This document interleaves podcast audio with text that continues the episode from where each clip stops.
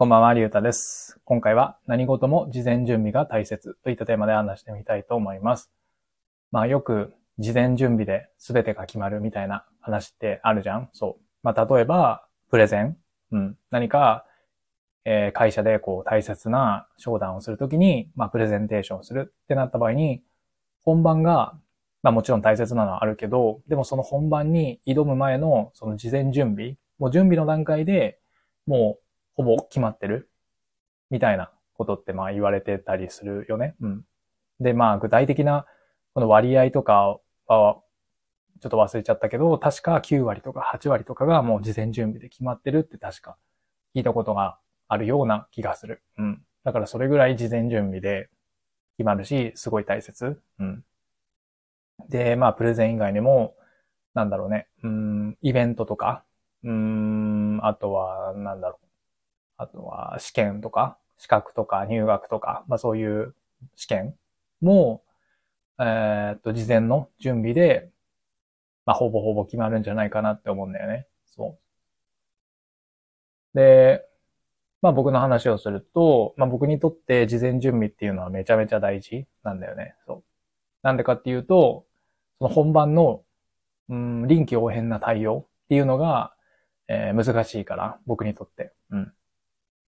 なんかその時の状況に合わせて行動しましょうとか、臨機応変な対応をお願いしますみたいなさ、言われると思うんだけど、で、もちろんそれは求められてるのはわかるんだけど、僕にとって、その臨機応変な対応っていうのは難しいんだよね。そう。なんか、こういろんな情報が一気に押し寄せてきちゃうと、なんか焦っちゃうっていうか、あわあわしちゃうっていうか、そうそうそう。それでなんか、うん、余計なミスとかもしちゃうし、そう。っていうのがあるから、だからこそ、事前に、まあ、いろんな考えうるパターンを考えておいて、で、もしこうなったらこうしようみたいな。そういうふうなことを事前に考えておくようにしたんだよね。そう。だからこんな感じで、僕にとっても、まあ、事前準備っていうのはめちゃめちゃ大事。うん。なんだけれども、まあ今日、その想定を超えた、なんだろうね、忙しさみたいなのが来ちゃって、そう。やっぱり年末だからさ、まあどこもバタバタしてるとは思うんだけど、そう。だから僕も、まあいつもみたいにこう事前に、えー、こういう場合はこうしようみたいな考えてたんだけど、それを超えるような出来事が起きちゃって、まあ結構、なんだろうな、せかせかしちゃって、うん、すごい、今日は疲れる一日だったなって感じなんだよね、そう。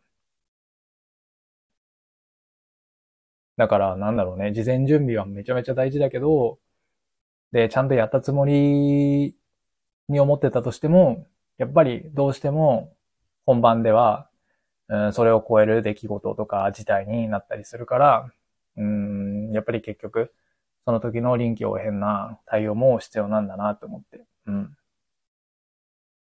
そうそうそう。でもまあ、本当はそういう、なんだろう、想定以上の、うん、忙しさも想定しておくのが、なんとなく一番いいのかなとは思うんだけどね。そうそうそう。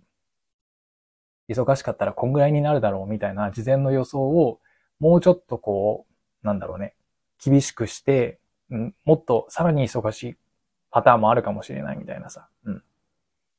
そう。まあそこまでいっちゃうともうなんだろうね、もう再現なく考えなきゃいけなくなっちゃうから、まあどこかではこう、区切んなきゃいけないとは思うんだけど、そう。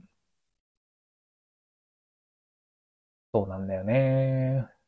まあそういうふうに、うーん、なんだろう。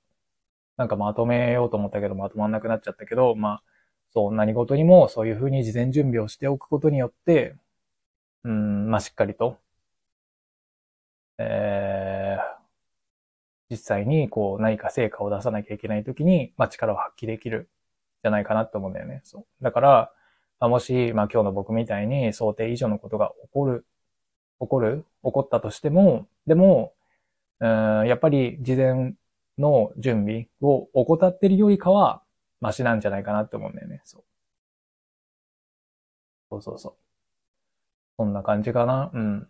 本当に何が言いたいかよくわかんなくなっちゃったけど、まあとにかく何事も、うん、いろんなパターンを考えておくのが大切だよねっていう話。で、しっかりとうん、なんだろうね、こう、当日とか、まあ本番とかに、まあ起こりうる、えー、障害とか、えー、何かこう問題が起きそうなことを事前に潰しておいた方が、うん、いいよねっていう話。そう。なんか数学でさ、数学の問題でなんか場合分けしましょうみたいなのあるけど、まああんな感じで、この場合はこう、この場合はこう、みたいなね。